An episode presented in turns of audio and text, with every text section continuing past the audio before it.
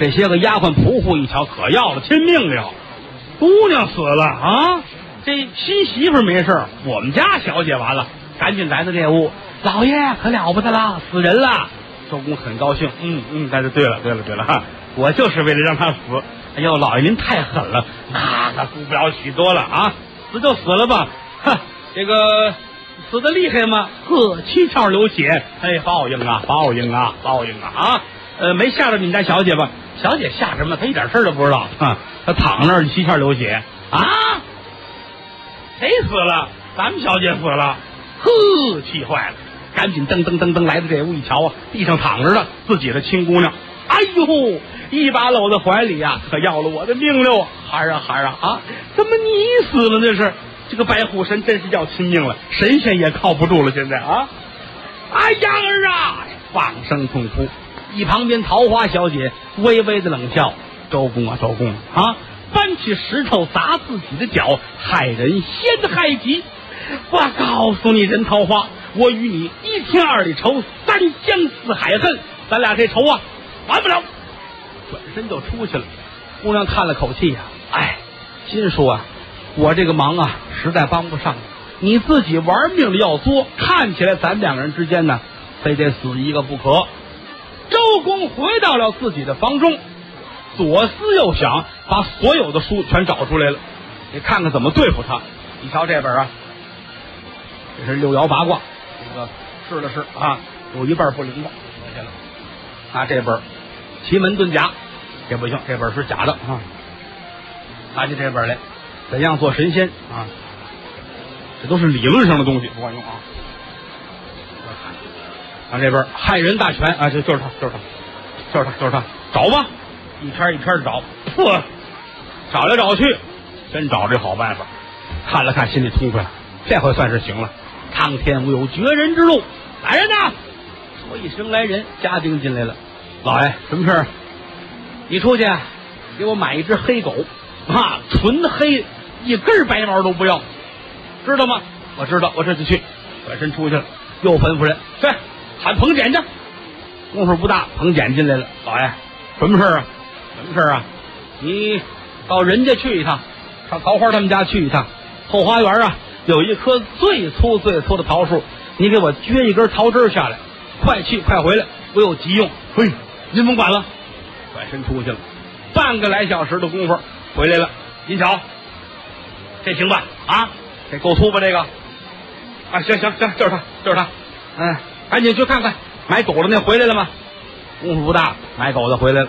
仔细瞧瞧这狗，呵，真不小，头至尾够丈二，蹄至背八尺五。细蹄顺大蹄碗，竹签子耳朵，这狗啊，跟马似的。好，好，好，就是它了啊！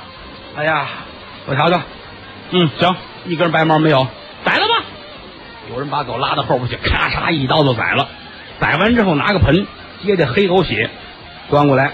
哎，老爷，您瞧这行吗？我看看。嗯，行，还挺稠的啊。行，搁边搁着吧。拿起笔来，在这个桃枝上写下姑娘的生辰年月。写完了，又写上桃花小姐的名字，拿这个黑狗血往桃枝上一泼，紧跟着又写了一道符，宝剑插好了，把它焚化之后，口中念念有词，念的什么咱不太清楚啊，反正有这么一套，当当当当当当，都说完了。后宅洞房之中，桃花小姐就觉得心口窝里边难受，拧着劲儿的这么疼啊，正难受呢，彭简进来了，小姐。您看看，有什么事需要我帮忙的吗？哎，你来的正好。跟你说呀，刚才我算了算，出事儿了。是方才啊，周老爷上你上你家撅了只桃枝，对吗？对对对，他让我去啊，别人也不认识我去，我撅了最憨最粗的一根啊。你看看这个怎么样啊？那是我的本命枝啊，你给撅下来了，我这命就差不多了啊。哎呦，姑娘，这我不知道啊。你说这事闹的，嘿，我怎我怎么这么糊涂？我这是啊！哎呀，您说吧，有什么办法能让我救您啊？那天北斗星君他他给了我八百五十年的寿，您要是愿意要啊，您拿十年走啊，拿十年走。姑娘摆摆手，那不管什么用处，现如今只有你能救我，你答应不答应？哎呀，姑娘啊，你对我这个深恩我是实难补报，你说出来，我绝对答应。好，明天正午三刻是我归天的日子，我非死不可。哎呦，姑娘，你这真的呀？你别哭，别哭，不要紧的。我死之后，周公啊，肯定安排棺材，命人啊把我搭到棺材里边。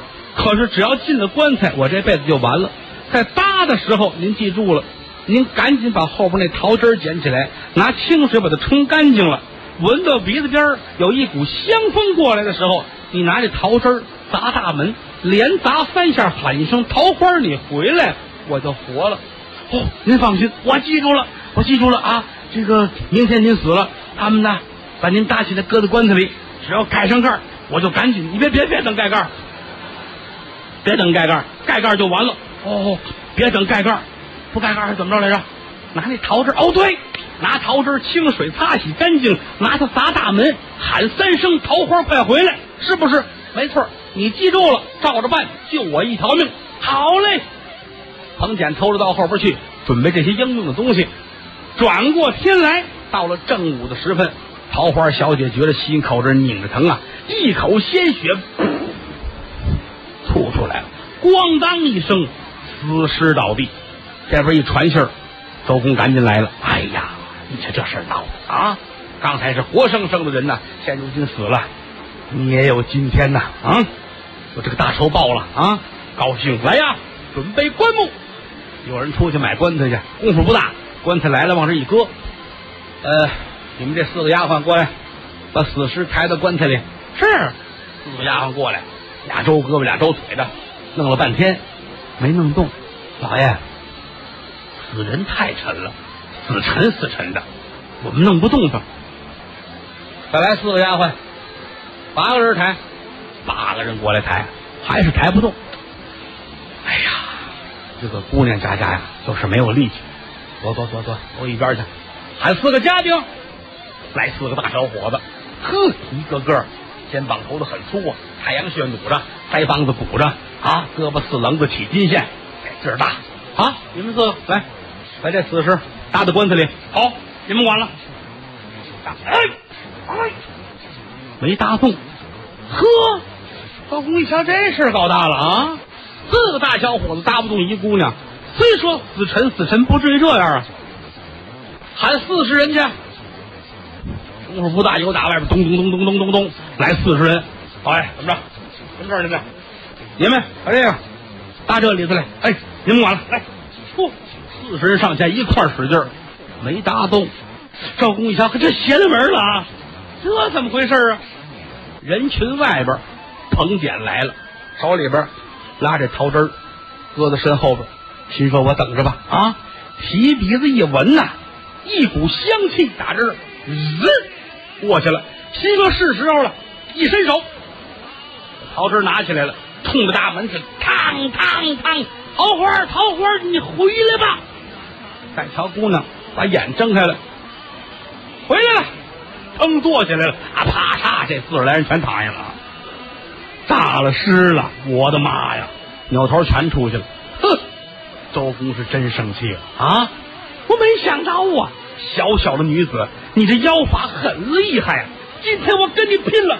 嘡啷啷，暗燕翅，腿崩黄，有打肋下，把天罡宝剑抻出来了啊！望着苍天，口中不住的念动咒语，天罗地网，妖魔邪祟也好，来一万多个，大妖精、小妖精、长妖精、短妖精，全都来了，站在半悬空啊！周公一指，啥呀？就是他，就是他！所有的妖魔邪祟全过来了，都奔着姑娘。姑娘这会儿拿脑一拍这脑袋，啪，一拍这天灵盖。紧跟着是金光四射，还不知怎么回事啊？是有一个机关似的啊，跟激光似的，滋，全出来了。这帮妖魔邪祟一瞧，嘿嘿，快去慢着，慢着了。这个啊，比那个厉害啊！别别动这边，加油！大伙围过来了，说时迟，那时快，周公死了啊！要不说是找朋友帮忙，一定要长住了眼，知道吗？好多事很难说，你知道吗？周公死了。阖家大小趴这哭吧，老爷呀，您这是怎么的了？您这是怎么的了？姑娘走过来，分开人群，耳灯闪开了，拿手一指周公，借刀。你给我起来！喊的是借刀，借刀！你给我起来！话音刚落，周公把眼睁开了啊！谁叫我？定睛观瞧，一瞧是桃花，当时真急了，太阳穴咯嘣嘣的，牙咬的嘎吱吱响啊！两个人刀来枪去，就打在了一处，打着打着，脚底下踩着祥云，腾一下，俩人飞起来了，越飞越高，越飞越高。所有的这些个老百姓啊，家奴员工啊，都站地瞧。嚯，好啊！你瞧瞧，你看咱们老爷飞得高，你看吧，还快。哎，他也行，他追上去了。哎，老爷下来了啊，打起来了，半悬空，叮当，叮当，叮当，跟打铁的开张似的。打吧，打了挺热闹，越打越厉害，越打越厉害。有打这个人间打了半空，半空又往上走，一直打在了南天门。南天门这儿，四大金刚站在这正巡逻呢。一回头，呀，来俩闹事儿。嘿，干嘛呢？不知道吗？南天门的周围一百米都不许摆摊设点，严禁喧哗吗？住手！这两位也杀急了眼了，根本不听这套，呼，接着打。四大金刚过来劝：别闹，别闹，有话好说。哎哎，朝我，朝我这儿，看见了吧？啊，别别别别闹，别闹，别闹，别闹。这一闹不要紧的，呼啦超一下子来了大批的神仙，太上老君呐，太乙真人呐，大神仙、小神仙、老神仙、真神仙、假神仙、半神仙、半的神仙啊，全都来了。大伙儿过来拉架，谁说也不灵。就这会儿功夫，又打西北天空传来一声怒喊：“周陶二将，休得无礼！”大伙儿全愣住了，呼啦一下子往两边一闪，神仙也不拉架了，这两个也不打了，抬头观瞧，有打西北前天，忽忽悠悠来了这么一堆神仙，正当中正是北天玄武大帝，两旁边龟蛇二将，后边跟着大批的天兵天将，啊，慢慢的落到跟前站稳当了。北天玄武瞧了瞧，嗯，我说周公啊，桃花啊，别打了啊，有事咱们好商量。你们认识我吗？俩人看了看，不认识。你哪儿的？你是啊？坐在这儿啊，伤着你啊！别闹，听我说话。兄弟，我是北天玄武大帝，是吧？今儿有事找你，咱们这事说开了哈。这样闹不合适，是不是？你们大伙都瞧见了啊！今天我在这做一证明人，我把这个事情前因后果说清楚。为什么你们两个人要打架？我三皇治世之时，乃是北距泸州敬乐国国王的儿子，我是一位太子。由打小的时候，我就喜欢呐求仙得道。到后来的时候，在西域雪山，我终于得了道了。我明白了很多事情，我是大彻大悟。那时节手中拿着一把戒刀，为了求仙得道，嘡啷啷，我把戒刀抻出来，开膛破肚，把肠子掏出来洗干净，我可就没放回去，我就死了。我死了之后呢，我就成了神仙了，一步一步熬到今天，北天真武大帝。可当初呢，刀鞘就还扔在雪山这儿了，啊，这个刀被西王母啊弄走了。经过一千多年的修炼，不错，王母很高兴，就把他推荐给啊太上老君，做了看挂盒的童子，就是你周乾，啊，还有一位呢，这位桃花呢，后来也被西王母弄走了。经过千年修炼，留在桃园之中看守仙桃，是桃花仙。周乾，你啊，看挂盒的时候不用心，后来偷偷摸摸的又打这个太上老君这儿跑出来了，到了凡间转世投胎，成为周乾。他呢晚你这么几年下了界，你们一个是刀鞘，一个是钢刀，所以你们二人呢才有今生今世这一番争斗。到如今这场冤孽算是满了，没别的，你们俩是我的刀和刀鞘，我要带你们走，从此后在我的神殿里边，你们两位就是两位元帅啊。你是周将军，你是陶将军，好不好？两位不要争斗。俩人一听这个是大彻大悟，手中的东西全扔了，扑通跪倒在地，啊，梆梆梆直磕头。北天玄武大帝很高兴，起来吧，起来吧，以后咱们就是一家人了，是吧？别客气啊，这都引进引进啊，这以后咱们自个儿人了，都认识认识啊。挺好。嗯，但是你们二位啊，一人还得吃点东西。我这有一粒反悔金丹，拿出来这么大个，外边白蜡丸掰开了，里边是黑的啊。给吃，桃花女接过来，搁嘴里吭哧吭哧咽了。周公接过来，搓成小丸儿啊，搁嘴里要了杯水，送来去了。哎，这喝完了，这喝完有什么好处吗？告诉你们，这叫反悔金丹。从今往后，你们两个人再也不许争斗。倘若一有争斗的心，这个药丸子在你心里边就起着作用，一时三刻化为脓水。给我做得到吗？我这嗨，您想啊，这么厉害药丸子，谁能不信呢？啊，您放心，肯定做得到。好，各位神仙，你们回避一下。现如今呢，我们有些个重要的事情需要说，你们不方便听，好吧？各位神仙全都告辞了，一个个全都散开了。南天门外就剩下这位北天真武大帝，还有这个周将军、陶将军，还有身边的龟蛇二将，众家天兵天将。真武大帝说：“现如今呢，咱们是一家人了，什么事也不瞒着你。你们两个人跟着我走，咱们北极宫里边出了一桩大事，需要你们两个人帮助我前去搜查一下。”好，这个大帝您说什么事需要我们去做？要了亲命，咱们丢东西了啊！你们两个人需要帮助我去调查，这个事儿很主要，赶紧走。哦，大帝，什么东西丢了？什么东西丢了？我亲手画的一张画《嫦娥沐浴图》，